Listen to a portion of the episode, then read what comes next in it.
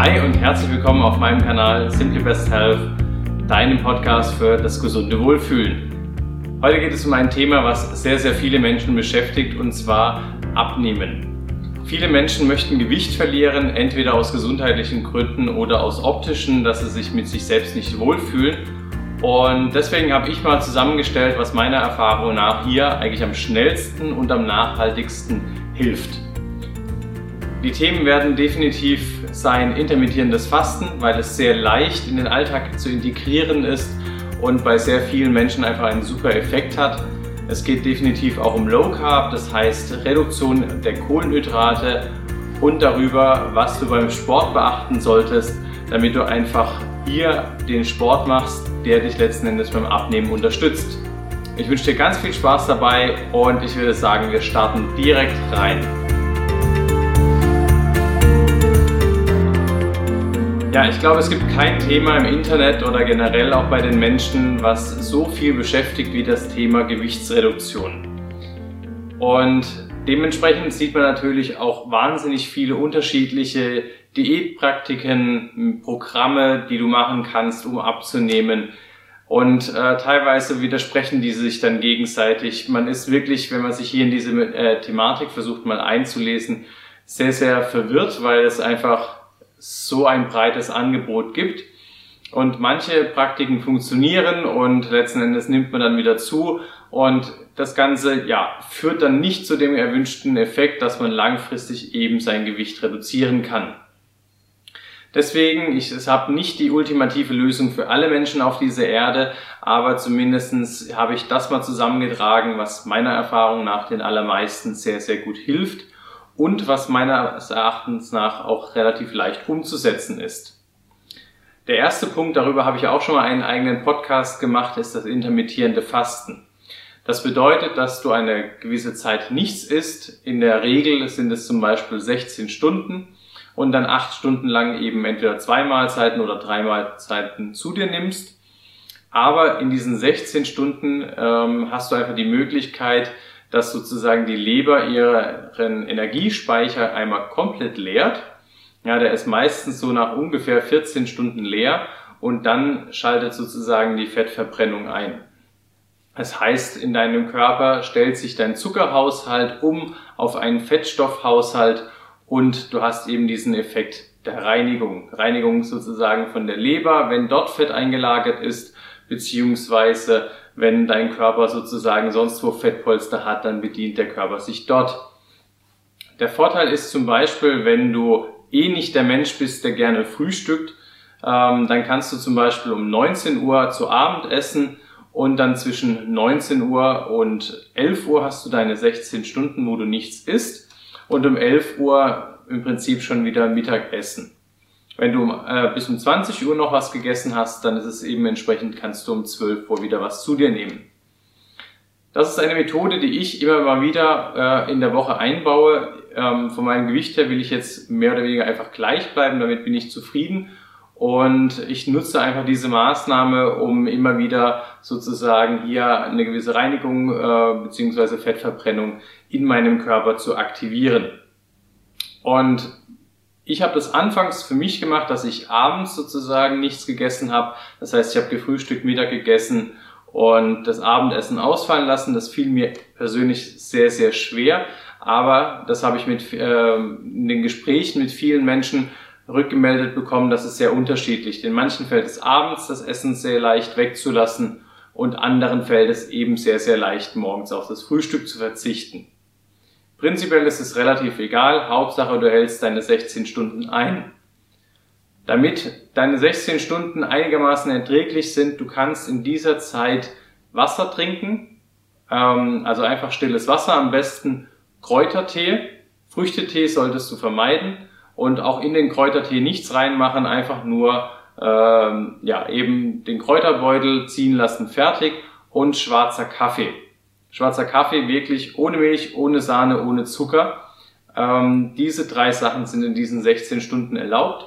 Und ich finde, das macht es eigentlich relativ leicht, sozusagen diese 16 Stunden wirklich sehr, sehr gut durchzuhalten.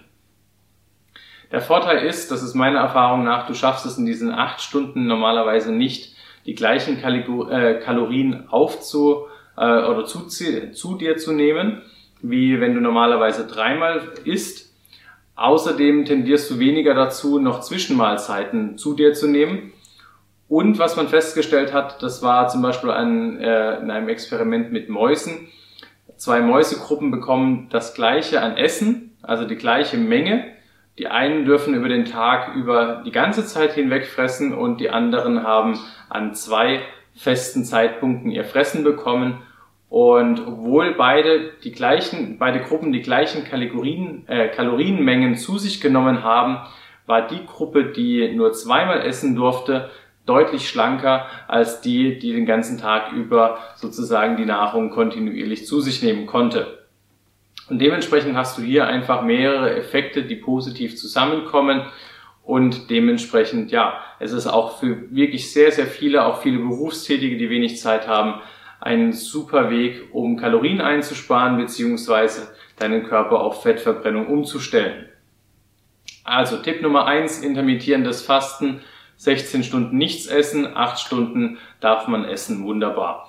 Funktioniert sehr, sehr gut. Was ich empfehlen würde, ähm, wenn du wirklich den Wunsch hast, viel Gewicht abzunehmen, ähm, trotzdem nicht mehr als fünfmal die Woche.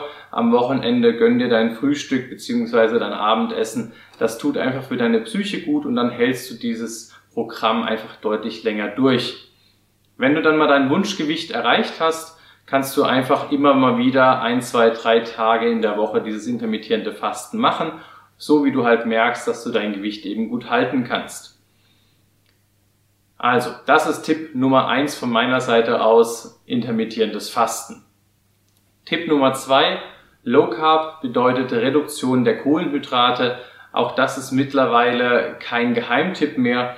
Ähm, wir essen gerade in Deutschland sehr, sehr traditionell sehr viel Brot, sehr viel Kartoffeln und ähm, das sind eben Kohlenhydrate, die wir im Alltag mittlerweile, weil doch die allermeisten viel am Schreibtisch sitzen oder generell einfach körperlich nicht so aktiv sind, wie das die frühere Bevölkerung war, die teilweise noch Feldarbeit geleistet hat.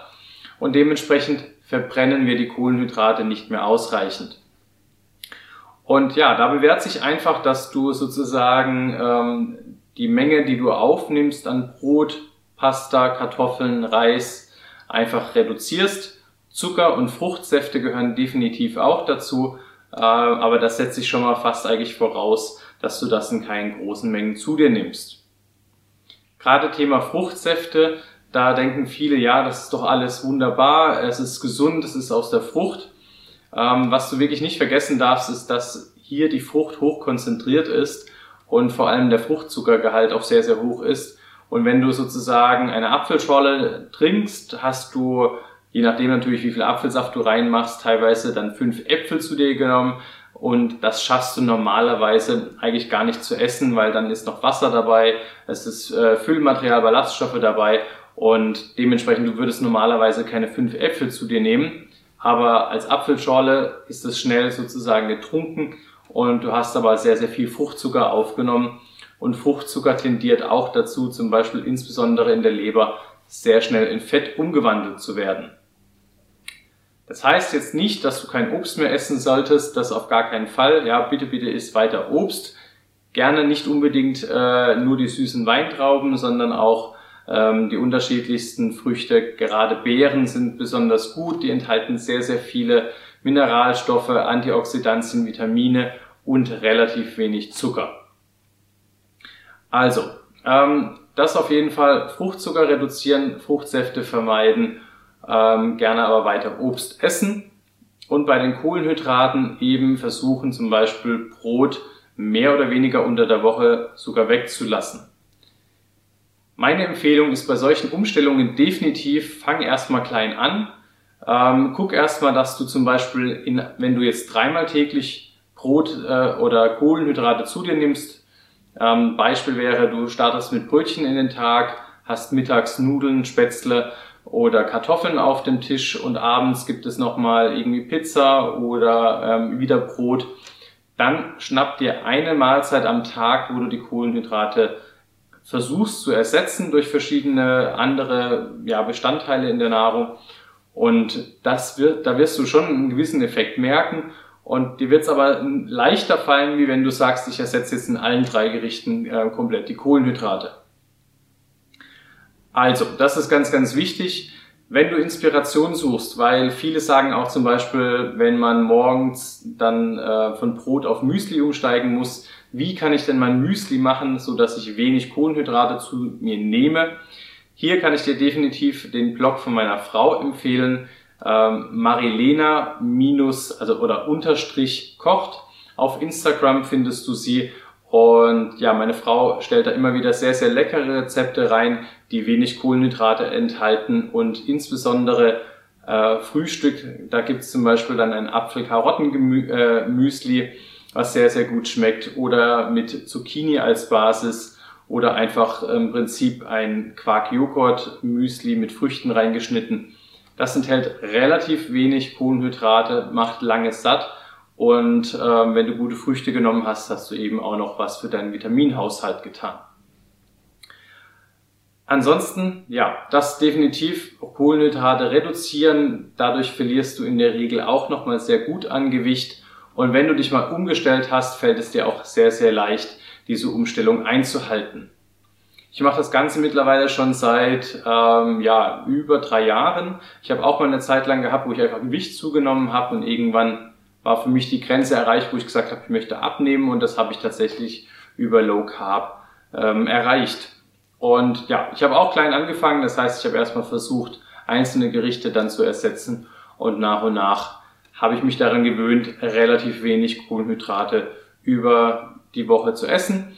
Ich bin kein Fan davon, etwas komplett aus der Nahrung zu schmeißen, äh, einen Bestandteil. Dementsprechend gönn dir ab und zu mal Kohlenhydrate aber nicht unbedingt dreimal täglich. Wenn du Zucker oder beziehungsweise ab und zu mal was Süßes bräuchtest, ähm, gerne kaufe sozusagen lieber dunkle Schokolade und iss, wenn du Süßigkeiten isst, das direkt nach dem Essen. Ähm, da vermischt es sich sozusagen oder verteilt es sich mit dem ganzen anderen Essen und du hast nicht solche Blutzuckerspitzen, beziehungsweise vermeidest auch, dass du zwischendurch immer wieder am Snacken bist. Also Tipp Nummer zwei von meiner Seite aus Low Carb, weniger Brot, Nudeln, Kartoffeln. Ähm, da ist auch ganz wichtig, Vollkorn oder Weißmehl. Ähm, ich würde beides tatsächlich in dem Fall weglassen. Es ist jetzt nur minimal besser, wenn du jetzt von Weißmehl auf Vollkorn umstellst. Bei Vollkorn hast du den Vorteil, dass deine Blutzuckerkurve etwas langsamer ansteigt. Du hast noch etwas mehr Ballaststoffe aber vom Energiehaushalt beziehungsweise der Wirkung auf deinen Blutzucker ist ähm, ja, Vollkorn nicht wahnsinnig viel besser. Gut, Tipp Nummer drei ist definitiv Sport, weil das ist wie beim Auto. Beim Auto möchten wir mittlerweile ja, dass unser Auto möglichst wenig Benzin verbraucht. Und wer das Ganze mal über die Jahre verfolgt hat, es wird auch der Hubraum vom Motor, im Prinzip das Volumen des Motors, wird immer kleiner. Das heißt, ich habe früher einen Dreier Golf gefahren, der hatte einen 1,8 Liter Motor. Da sind 90 PS rausgekommen und mittlerweile fahre ich einen neueren Golf mit 1,4 Liter Motor, der aber 122 PS hat. Insgesamt aber halt weniger äh, Benzin verbraucht. Keine Angst, ich werde jetzt kein Auto-Technik-Podcast, ähm, aber das soll dir verbildlichen. Ähm, dein Hubraum in deinem eigenen Körper ist dein Muskel. Das heißt, je mehr Muskel du hast, je mehr Zellkraftwerke du in deinem Körper hast, umso höher ist dein Verbrauch.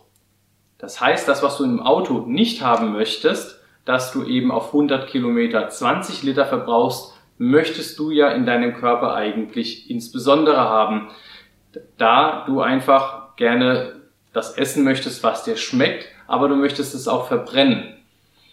Und da ist es ganz wichtig zu unterscheiden. Ähm, oft entscheidet man sich, ich möchte abnehmen und man geht zum Beispiel laufen, joggen. Und joggen ist super fürs Herz-Kreislauf-System. Bedeutet, es ist gut für deine Herzfrequenz, es ist gut für deinen Blutdruck und es ist auch gut für deinen Ausgleich im Seelischen, aber du baust relativ wenig Muskeln auf. Und dementsprechend äh, hast du hiermit wenig Möglichkeit, deinen eigenen Hubraum zu erhöhen. Das heißt, das, was du verbrennst, wenn du eben nicht am Sport machen bist, ist einfach nicht so hoch, wie er sein könnte, wenn du eben Muskelaufbau betrieben hast. Dementsprechend empfehle ich dir de äh, definitiv Übungen, die zum Muskelaufbau dienen. Ähm, typischerweise, wenn du ins Fitnessstudio gehst und dort an den Geräten trainierst, diese Übungen dienen dazu, dass dein Muskel wächst.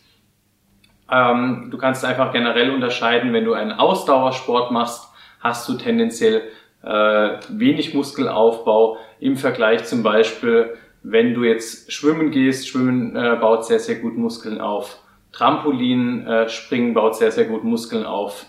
Ähm, zum Beispiel aber auch Fitnesskurse können sehr, sehr gut Muskelaufbau machen.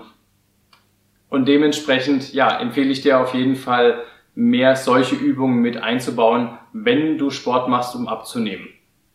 Ganz, ganz wichtig ist natürlich, dass dir der Sport Spaß macht, weil du damit einfach dann am leichtesten langfristig dran bleibst. Ich hoffe, das war jetzt nicht zu technisch mit dem Hubraum und allem, aber das, was ich einfach verdeutlichen möchte, ist, beim Thema Abnehmen zählt eben, dass du viel Muskeln hast, viel Muskelmasse, weil dort deine Zellkraftwerke sitzen, die dann eben deine Energie verbrennen. Zusammenfassend, also haben wir einmal intermittierendes Fasten, in meinem Fall 16 Stunden nichts essen äh, und dann 8 Stunden essen. Du reduzierst die Kohlenhydrate in deinem Essen und du machst Sport, der zum Muskelaufbau führt, um deinen eigenen persönlichen Hubraum und damit deinen Grundumsatz zu erhöhen.